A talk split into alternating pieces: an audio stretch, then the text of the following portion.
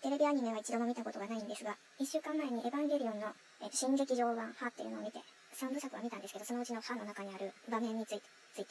登場人物にアスカという女性が出てくるんですけど、彼女が乗った3エヴァ3号機が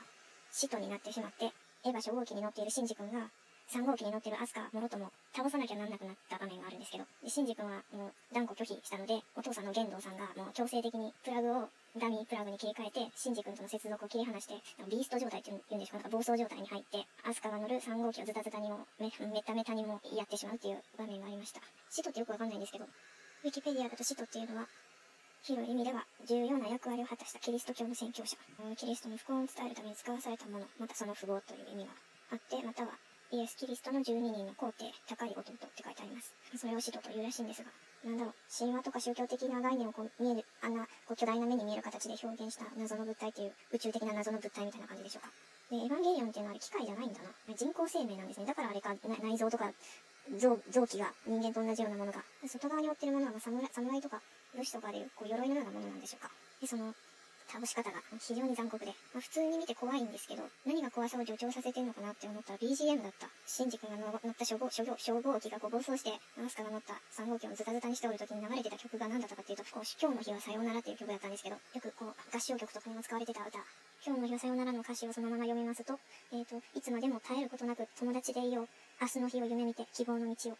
空を飛ぶ鳥のように自由に生きる。今日の日はさようなら、また会う日まで。信じ合う喜びを大切にしよう。今日の日はさようなら、また会う日まで。また会う日まで。っていう歌詞なんですけど、これが、この曲が、アスカの乗ってる3号機をこう内臓造物をこう引きちぎっているような場面の中でずっと流れてて、めっちゃエグかった。これによって曲のその、今まで持ってた曲のイメージがこうガラリと変わってしまった人がいたんだな、いたんだろうなと予想します。多分小学校とかだったら卒業曲の曲に入れられたりとかしたのかもしれないんですけど、明日の希望っていう、本来だったら夢を持たせるような曲だったはずなのに、あの映像がそれを根底からこう、ぶっ壊してしまったっていう。だから、綺麗な曲が、おぞましいイメージっていうのを植え付け直してくれたというか、いい曲が、いい曲とは限らないっていうか、美しさの中に潜むこう残虐性みたいなものを、あの映画を通してこう、教えられたと言いますか。庵野か庵野監督は、何を意図してああいう曲選曲をしたのかなって考えたり、それ関連の記事、ブログを探していると、えー、あの背景、あれを使った背景には庵野監督の過去になんかこう、背景があるんじゃないかって。本来は人は何かを強制されるっていうことは嫌いだと思うんですけど、周りがこう、多数の人がこれはいいものだと思っているものを多分安野監督は嫌だと思ってて、嫌だと思ってたんだけど、やらされてやったのか拒否したのかちょっとわかんないんですけど、そこに何かこう忘れられない強烈な怒りとか、なんかもう怨念のようなものがあの映画で一気に爆発させたんじゃないかみたいな。自分の過去にあったトラウマの壮大な復讐としてあの映画の中に取り入れたんじゃないかっていう考えの人がいました。まあ、本当のところはどういう意図があるのかさっぱりわからないにしろ、物事の捉え方っていうのをみんなが揃って考えてるようなものとは全然違うような視線で見てる人の世界観の何かその世界に対する反抗心の裏返しみたいな。いやー、だっていつまでも絶えることなく友達をいようとか、明日の日を夢見て希望の道をとか、死んじゃう喜びを大切にしようとか言ってんのに、やってることがあれやから、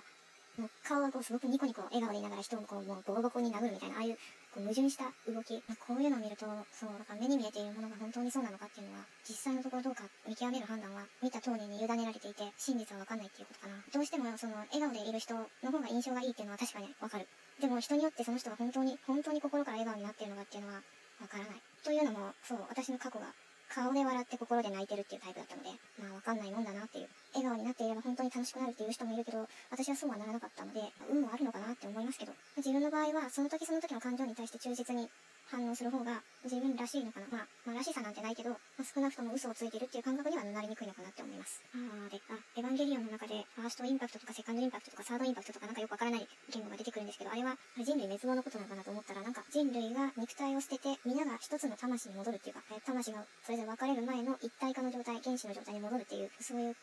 形、それを人間たちが食い止めようとしているっていうような、いや映画を見てものすごく、未だにものすごくわかりませんが、なんで使徒が人類を攻撃するのか。これは何か神話に基づいた話になってて、人類は知恵の象徴、象徴。使徒を生み出した大元のリリス、まあアダム・リリスっているんですけど、そのリリスからもたらされた知恵を扱っているのが人類。人類は18使徒とも言われているらしいんですが、もうややこしいから飛ばして、その人類が持つ知恵というものを吸収して、魂を吸収して、使徒と一体化して、えー、神になろうとしてる、完全体になろうとしている。使徒は生命の実、実でいいのかな？生命の象徴らしいんですけど、融合したい、一つになりたい、完全体になりたい。だから人類を、保管化計画を、サードインパクトとか、フォースインパクトとか起こして、覚醒させて、なんたらかんたら、